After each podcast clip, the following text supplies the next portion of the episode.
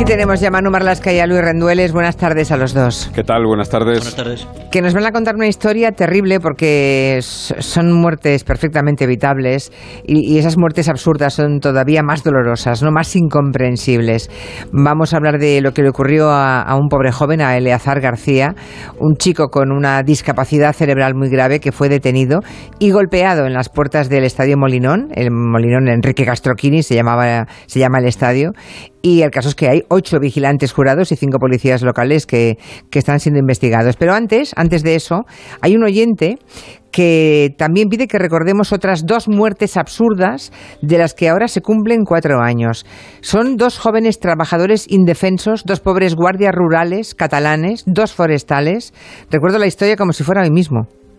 Sí, se llamaban David Iglesias y Xavier Rives, eran guardias rurales que trabajaban en la comarca de Segría, en, en la provincia de Lleida.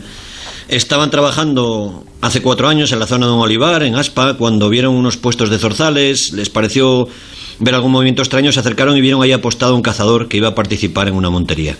Se acercaron al cazador para pedirle la documentación de su arma, que no tenía en regla, y el hombre, Ismael Rodríguez, el cazador, les disparó a bocajarro con la escopeta que llevaba y los mató. Fue detenido, confesó y fue condenado a 45 años de cárcel. Eh, 45 años de cárcel, poco me parece, pero así a bocajarro. O sea, se cargó a dos pobres personas, dos forestales, en fin. Eh, un crimen que dejó en evidencia la inseguridad, hay que reivindicarlo, ¿no? Con la que trabajan los guardas rurales y los guardas forestales, mm. porque tienen que perseguir a veces, multar a cazadores furtivos que es gente armada, ¿no? Y en cambio los forestales no van armados, no llevan nada para defenderse. No, no, efectivamente. La muerte de Xavier, que tenía 43 años, estaba casado y tenía un hijo de 10 años, y la de David, que también estaba casado y que era padre de una cría de 7 años, parece que sirvió al menos para que el, gobierno catalán por fin desarrollara la norma en el año 2003, por una norma que databa del año 2003, por la que se permitía llevar armas a los guardas rurales. ¿no? Sus compañeros han colgado estos últimos días un vídeo muy emotivo en redes sociales. Bueno, en fin, cazadores furtivos. No sé si habrá entre esas personas uh, buena gente. De entrada, si son cazadores furtivos, ya mucha confianza no me producen. ¿eh? En fin. Vamos a la historia central, a este 8 de septiembre del año 2019, o sea, hace menos de, una, menos de dos años, un año y medio. Estamos en el estadio del Molinón, en Gijón. Hay miles de personas que van allí a, a un partido de la selección española contra las Islas Feroe. Bueno, uh -huh. hay una persona muy especial que está muy feliz, que está radiante, que ha ido con su padre eh, y un amigo antes de que empiece el partido. El padre en ese momento decide grabarlo con el móvil para enviárselo a, la madre del chico que estaba en casa, ¿no? Eh, eran las 8 y 21 de la tarde. El caso es que la madre fue la última vez que vio vivo a su hijo.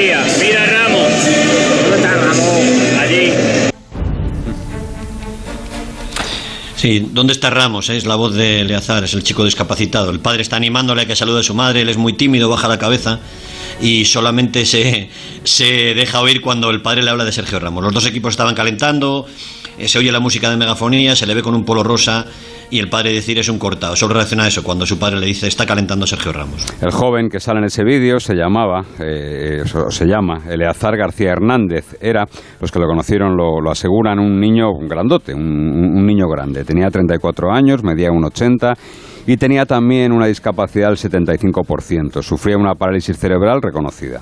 Su tío Diego nos contaba que tenía la mente de un niño en un cuerpo enorme, gigantesco, pero que era muy cariñoso, que le encantaba dar abrazos y que también era muy tímido con los desconocidos. Y aquella tarde-noche de septiembre, la última que iba a vivir, el Azar estaba muy contento porque en su centro de educación especial de Gijón le habían dado una entrada para poder ir al fútbol, era muy futbolero, era muy seguidor de, de la selección española, del Barça y curiosamente también muy especialmente de Sergio Ramos. Hemos oído, ¿no? En el vídeo que hemos puesto al padre de Eleazar grabando ese momento, ¿no? Ah, para que lo viera la madre desde casa. Eh, y se ve cómo baja la cabeza ante la cámara del móvil que está grabando a, al chico, ¿no?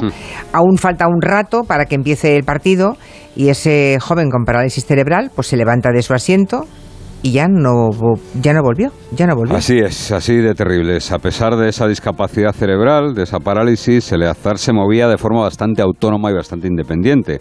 Él cogía autobuses por Gijón, iba de un lado a otro, así que su padre no le dio ninguna importancia cuando se levantó del asiento, él pensaba que era para ir al baño, al servicio, antes de que empezase el partido.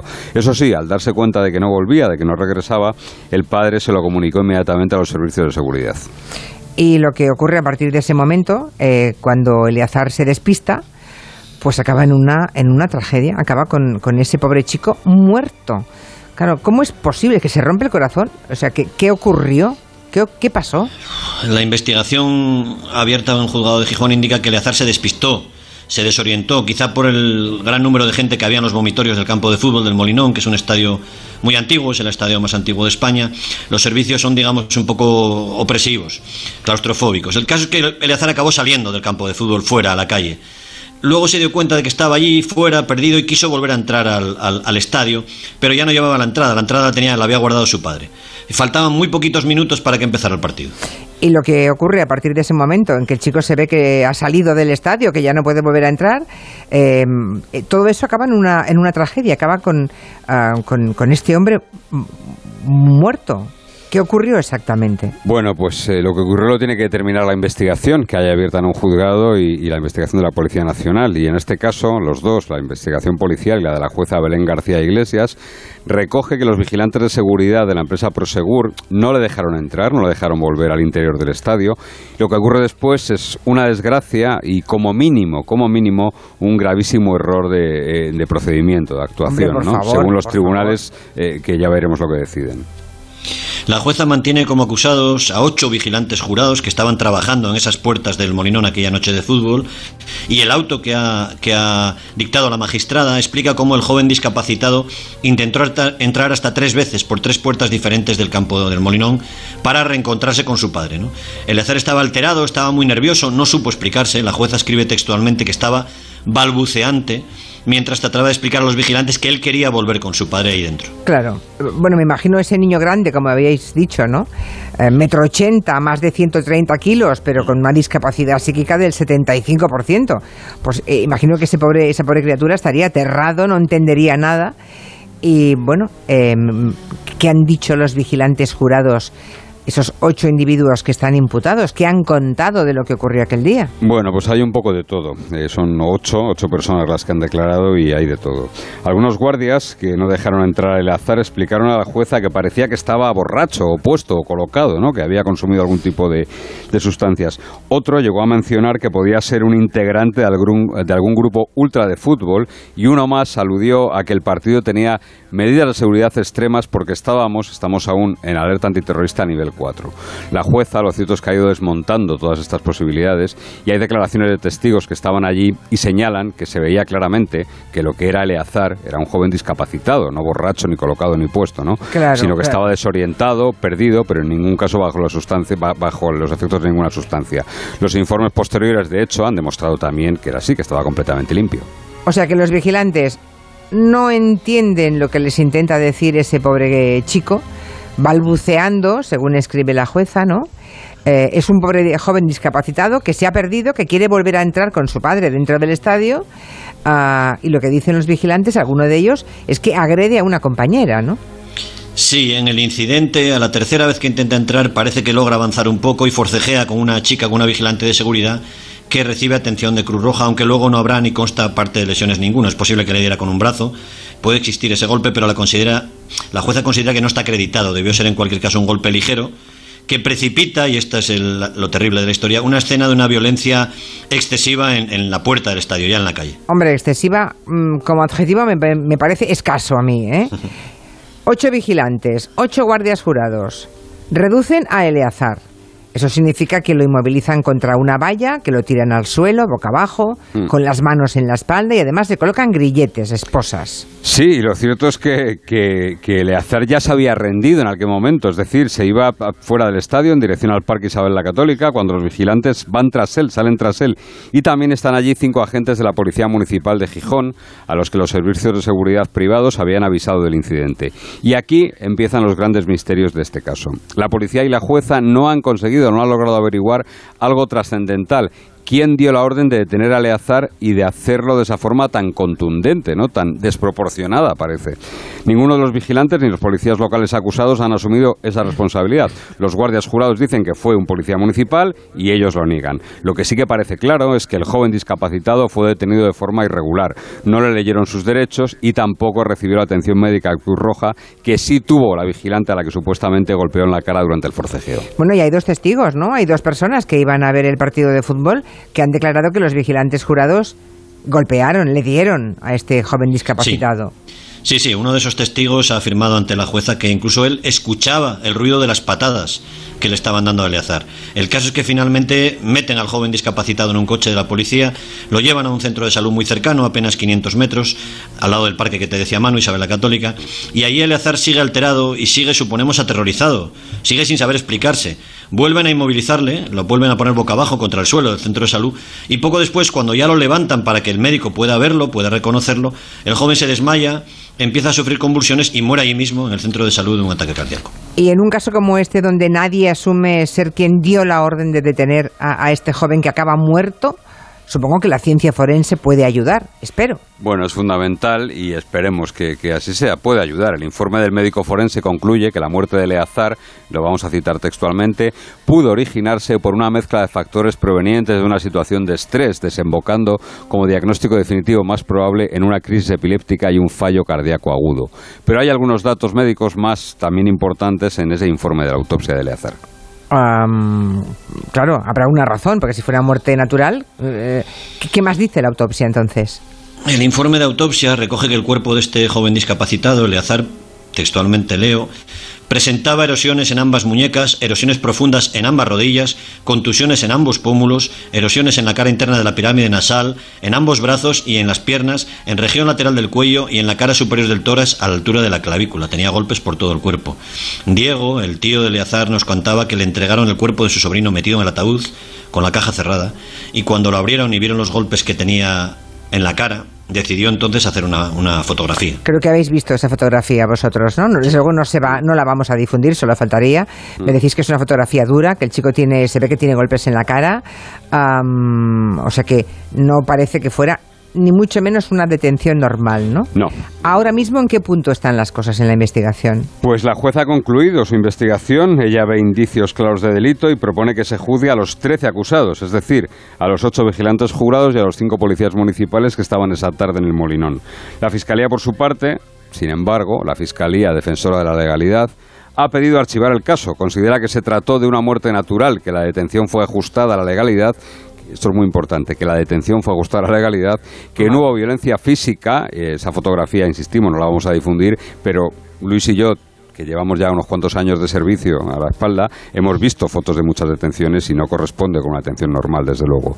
Que no hubo violencia física y que los vigilantes y policías no sabían que Eleazar era discapacitado. La familia, a la que defiende el abogado Marcos García Montes, considera que sí, que hubo un delito, al menos un homicidio por imprudencia o al menos unas lesiones graves. ¿no? También reclama responsabilidad a la empresa de seguridad Prosegur y al Ayuntamiento de Gijón, dueño del estadio de fútbol donde ocurrió todo, y el empleador de los policías municipales que acudieron allí creo que la jueza entiende que hay un nexo, ¿no? Una conexión entre cómo se le detiene de la forma tan violenta y su muerte, ¿no? Y su fallo cardíaco. Eso es. La jueza cree que pudo haber delito en la actuación de los vigilantes y de los policías. Dice que deberá ser en el juicio donde se decida qué tipo de delito fue, si fue un homicidio imprudente, si fueron unas lesiones. Los vigilantes jurados, de hecho, Julián, no pueden detener a nadie, de forma que si se confirma que lo hicieron por su cuenta, habría otro delito aquí. Claro, claro, claro la jueza apunta a la posibilidad de un delito más, un delito contra la integridad moral de un chico discapacitado, contra quien podría haberse empleado una fuerza excesiva. En fin, que habrá un juicio y de verdad esperemos que se haga justicia, porque es una historia tan desgraciada y tan terrible, em, tan absurda que esperemos que, que, se haga justicia, insisto. Es que es una muerte completamente evitable, ¿no? Diego, el tío de Leazar, contaba una anécdota que le había dolido y que no olvida. Alguien de la investigación se le acercó y le dijo que había sido una muerte tonta, una muerte por error, ¿no? Pero que no merecía la pena investigarlo. No hizo caso y lógicamente ahí sigue luchando. Ah, en fin, terrible, me parece, me parece terrible. Oye, Déjame decir una cosa, jefa. Eh, la familia eh, son de mi ciudad, son de Gijón. Ese es el estadio de fútbol donde yo crecí, donde pasé años de triunfos del Sporting, ahora son años un poco peores, ah. pero la familia no ha recibido siquiera la llamada del club ni del ayuntamiento para darles el pésame. Y más allá de lo que sea la decisión de la justicia, creo que es una cuestión también de humanidad. Qué terrible. Oye Luis, por cierto, antes de que te vayas, quería preguntarte por una información que ayer publicabas, lo vi en el periódico de Cataluña, sobre las calderas que explotaron la semana pasada en, la calle Toledo de Madrid. Eh, contabas ayer en el periódico que no estaban debidamente registradas esas calderas del gas. No sé, esto, qué significa y qué implicaciones tiene que no estuvieran registradas? Significa que la propietaria, los propietarios del edificio, la iglesia o bien los instaladores no registraron. Nosotros decíamos dos calderas, ahora ya son tres hay tres de las siete calderas que estaban sin registrar. Eso implica que no se hicieron bien las cosas porque es obligatorio registrarlas en la comunidad autónoma, en este caso en Madrid, y eso puede exponer a los dueños del edificio una multa económica, una sanción económica, al margen de cómo transcurre la investigación de, los motivos finales de la explosión. Ya. Y respecto a las compañías de seguros, esto... Pues eso da para muchos territorios, jefe. Da muchos territorios, claro, porque... Hmm. Bueno, pues hasta aquí Territorio Negro de hoy. Hasta la semana que viene, Manu y Luis. Hasta luego. Adiós. Adiós.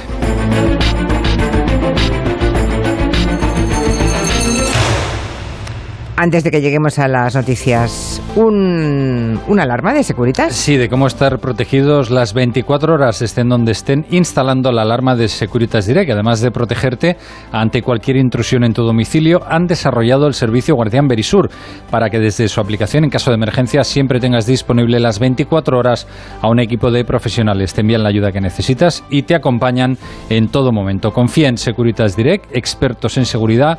Llama al 945 40 45 45 o puedes calcular online en securitasdirect.es 945 45 45. Le recuerdo que vienen las noticias, que luego hacemos el repaso a la actualidad con Raquel Martos y Pedro Vera, que a las cinco y media está previsto que el presidente de gobierno comparezca para dar el nombre del nuevo ministro o ministra de Sanidad, así como el de que eh, quien vaya a ocupar el lugar de el Ministerio de Asuntos Territoriales, en el supuesto de que sea Carolina Darias quien tome el de el Ministerio de Sanidad, claro está, que todo el mundo lo da por hecho, pero hasta que no aparezca el presidente de gobierno y lo confirme, pues será solamente eso, una su posición más o menos bien encaminada.